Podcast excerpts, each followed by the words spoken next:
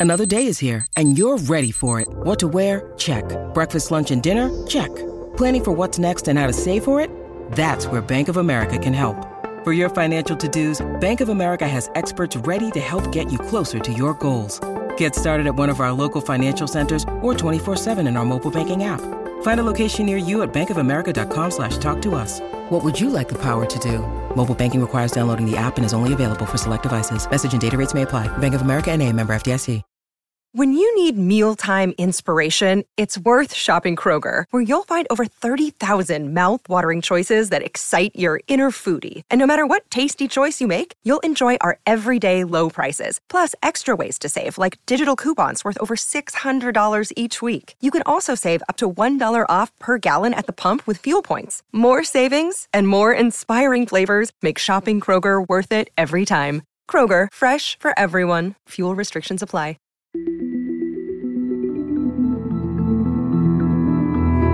Herzlich willkommen bei Das liebe Geld, der Podcast für Geldanlage und Vermögensaufbau. Mein Name ist Max Franke und in dieser Folge geht es um die Kunst der Unternehmensbewertung. In Folge 41 über das Investieren mit dem dreibeinigen Stuhl, da sprach ich über die Investmentphilosophie von Chuck Acker. Wie viele andere Investoren ist auch Acker sehr darauf bedacht, nur in qualitativ hochwertige Unternehmen zu investieren. Darüber hinaus ist es für ihn aber ebenfalls entscheidend, dass die Bewertung eines Unternehmens bzw. einer Aktie angemessen ist. Also ein Unternehmen kann an sich hervorragend sein. Doch wenn der Preis der Aktie zu hoch ist, dann ist es für ihn kein gutes Investment. In der heutigen Folge werde ich das Thema Unternehmensbewertung vertiefen. Ich werde mögliche Vorgehensweisen der Unternehmensbewertung erläutern und ich werde darüber sprechen, welche Hürden man bei diesem Thema überwinden muss.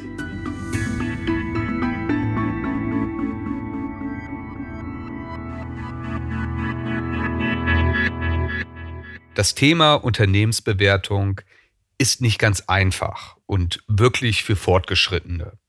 Deswegen, wenn du diesen Podcast vornehmlich hörst, um besser mit Geld umzugehen, wenn Geldanlage für dich in erster Linie bedeutet, regelmäßig in einen ETF-Sparplan einzuzahlen, dann ist das Thema Unternehmensbewertung vielleicht eher nichts für dich. Wenn du hingegen in einzelne Aktien investieren möchtest, dann solltest du dich meiner Meinung nach mit diesem Thema befassen.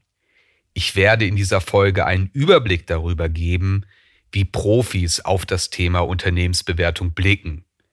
Ich werde mögliche Ansätze und Modelle der Unternehmensbewertung ansprechen, wobei je nach Situation eine andere Methode empfehlenswert sein könnte. Also ein, wie ich finde, spannendes, aber kein leichtes Thema, und wenn du hier tiefer einsteigen möchtest, dann kann diese Folge ein guter erster Schritt sein. Der Investor Joel Greenblatt, der erklärt das Thema Unternehmensbewertung ziemlich anschaulich. Er vergleicht die Bewertung eines Unternehmens mit dem Kauf von einem Haus. Angenommen, du möchtest ein Haus kaufen und der Kaufpreis liegt bei 400.000 Euro. Deine Aufgabe ist es nun herauszufinden, ob das ein guter Preis ist oder auch nicht. Dazu würde man sich beim Hauskauf ein paar Fragen stellen.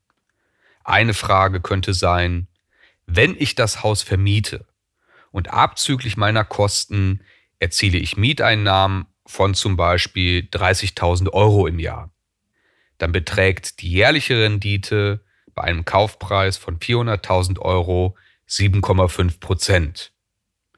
Nehmen wir an, am Markt erhältst du sonst 4 Prozent Zinsen, dann könnte 7,5 Prozent Rendite auf einen guten Kaufpreis hindeuten. Eine andere Frage könnte sein, zu welchem Preis werden vergleichbare Häuser in der Nachbarschaft oder in der Region verkauft? Greenblatt stellt dazu fest, dass er bei Fragen der Unternehmensbewertung ziemlich ähnlich vorgeht. Er fragt sich, wie günstig ein Unternehmen im Vergleich zu ähnlichen Unternehmen ist, also zum Beispiel in der gleichen Branche. Wie günstig ist das Unternehmen auf Basis der erzielten Rendite im Vergleich zu anderen Unternehmen? Und er blickt nicht nur auf den relativen Wert, er schaut sich ebenfalls die Historie an und er prüft, wie dieses und andere Unternehmen traditionell bewertet wurden und wie die Bewertung im Vergleich dazu heute ist. Vielleicht hatte ein Unternehmen in der Vergangenheit meist einen hohen Preis und heute ist der Preis im Vergleich zum Markt eher niedrig. Gleichzeitig sollte der relative Wert, also der Wert des Unternehmens im Vergleich zu anderen Unternehmen auch nicht der einzige Maßstab sein. Das wäre, wie wenn man auf dem Gipfel einer Aktienblase die billigste Aktie kaufen würde.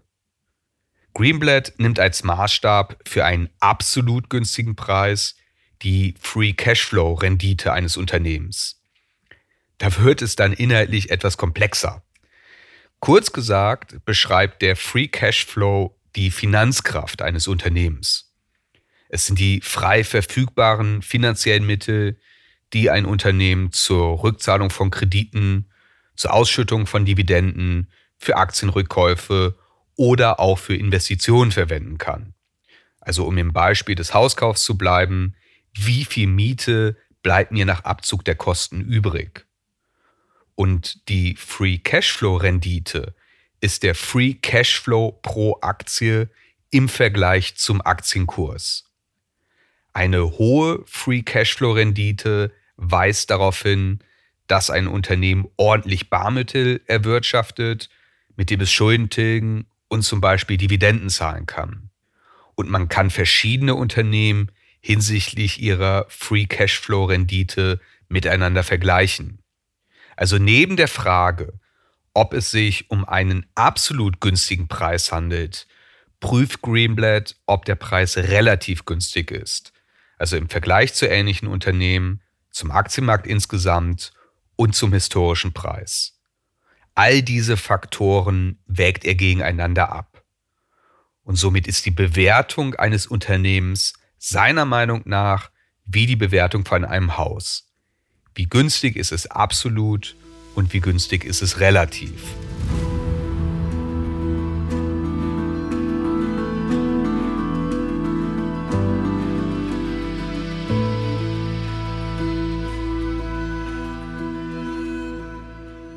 In Folge 29 über Aktienrückkäufe.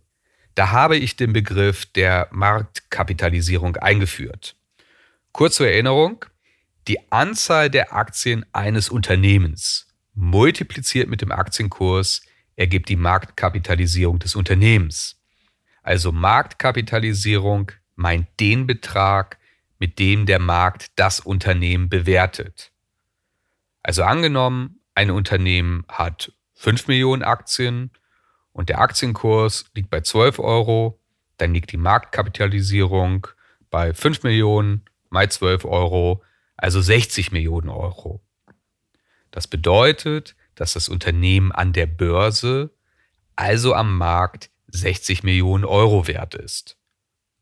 Und so wie Joey Greenblatt die Frage stellt, ob der Preis von einem Haus gerechtfertigt ist, ist an der Börse die Frage, ob der Marktwert, die Marktkapitalisierung gerechtfertigt ist. Das muss nämlich nicht so sein. Wenn das Unternehmen zum Beispiel nur 50 Millionen Euro wert wäre, dann wäre es am Markt überbewertet. Wenn das Unternehmen aber in Wahrheit 70 Millionen Euro wert ist, dann wäre es am Markt unterbewertet. Also der Marktwert ist nicht zwingend gleichbedeutend mit dem wahren Wert des Unternehmens. Die Marktkapitalisierung besagt lediglich, was das Unternehmen aktuell nach Meinung des Marktes wert ist. Und Börsenkurse sind Schwankungen unterworfen. Da erinnern wir uns an Folge 2, wenn die Börsen beben. Da sprach ich davon, dass der Aktienkurs eines Unternehmens kurzfristig für Meinungen, Emotionen und irrationales Verhalten anfällig ist. Aber langfristig spiegelt der Aktienkurs durchaus den wahren Wert des Unternehmens wider. Also wenn du als Investor in Einzelaktien investieren möchtest, dann möchtest du wissen, wie viel ein Unternehmen tatsächlich wert ist und ob eine Aktie über- oder unterbewertet ist.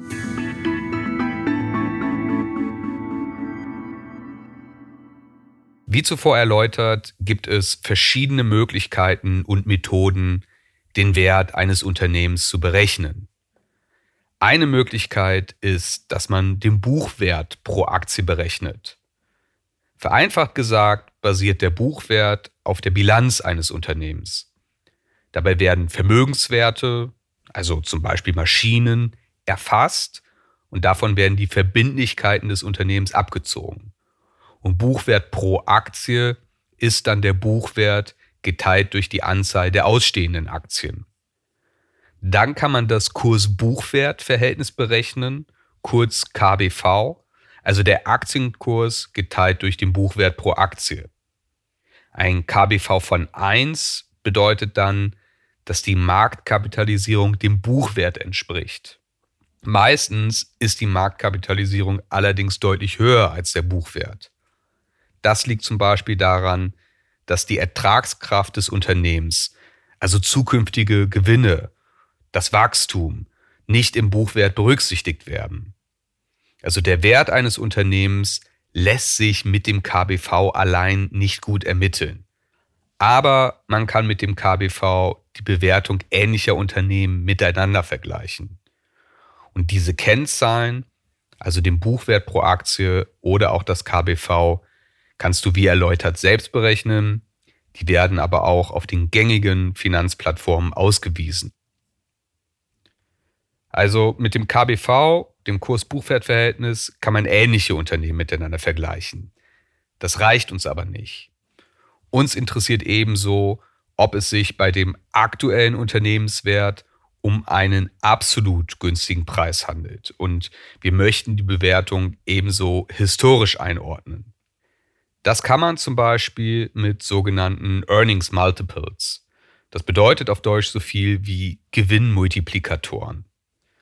Vereinfacht gesagt sind das Kennzahlen, die den Preis einer Aktie ins Verhältnis zur Ertragskraft, zum Gewinn des Unternehmens stellen.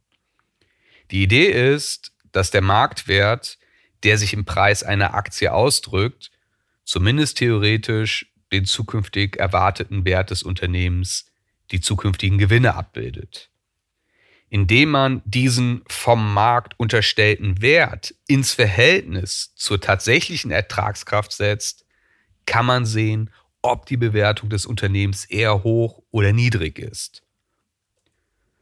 Und das wohl berühmteste Earnings Multiple, das haben wir in diesem Podcast bereits kennengelernt, nämlich das Kurs-Gewinn-Verhältnis, kurz KGV aus Folge 31. Zur Erinnerung, das KGV drückt das Verhältnis von Aktienkurs zum Unternehmensgewinn aus. Der aktuelle Aktienkurs eines Unternehmens wird durch dessen Gewinn pro Aktie geteilt. Damit kann man sehen, welchen Faktor des Jahresgewinns man für die Aktie bezahlen muss. Also ob der Aktienkurs eines Unternehmens mit Blick auf die Ertragskraft hoch oder niedrig, die Aktie somit günstig oder teuer ist. Und man kann ebenso den Vergleich zum historischen KGV oder auch zu anderen Aktien ziehen.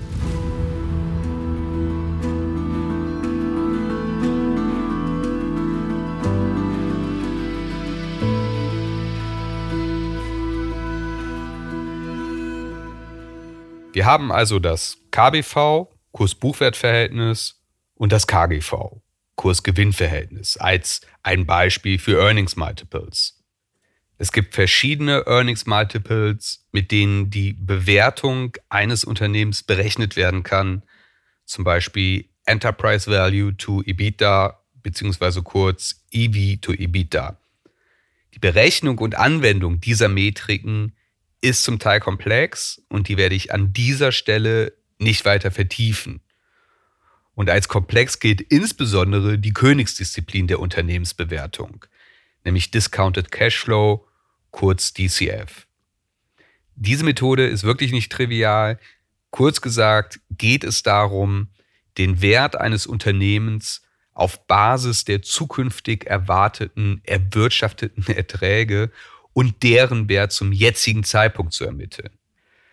Deswegen Kennzahlen wie das KBV und das KGV, die sind relativ einfach zu verstehen. Die werden auch auf den gängigen Finanzplattformen ausgewiesen und damit kann man schon ganz gut arbeiten. Wenn man die Kunst der Unternehmensbewertung aber wirklich tief beherrschen möchte, dann sollte man tiefer in die Welt der Finanzen vordringen. Man sollte beispielsweise eine Bilanz lesen können, man sollte die Gewinn- und Verlustrechnung eines Unternehmens verstehen und man sollte sich mit den verschiedenen Finanzkennzahlen auskennen. Das sind klassische Inhalte eines Wirtschafts- bzw. Finanzstudiums. Wenn du dich aber dafür interessierst, dann gibt es ebenso sehr gute Erklärvideos im Internet. Für diesen Podcast, zumindest diese Folge, sprengt das jedoch den inhaltlichen Rahmen. Abschließend lässt sich sagen, die Preisentwicklung einer Aktie oder die Marktkapitalisierung eines Unternehmens allein sagen dir nicht, ob die Bewertung gerechtfertigt ist. Wenn du in Einzelaktien investierst, dann kommt es auf das Gesamtpaket an. Ein qualitativ hochwertiges Unternehmen mit guten Zukunftsaussichten zu einem guten Preis.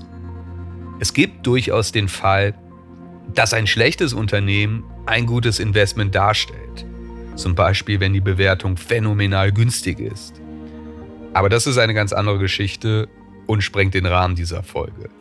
Ansonsten gilt der bekannte Hinweis in diesem Podcast, Investitionen in Einzelaktien sind nicht für jedermann.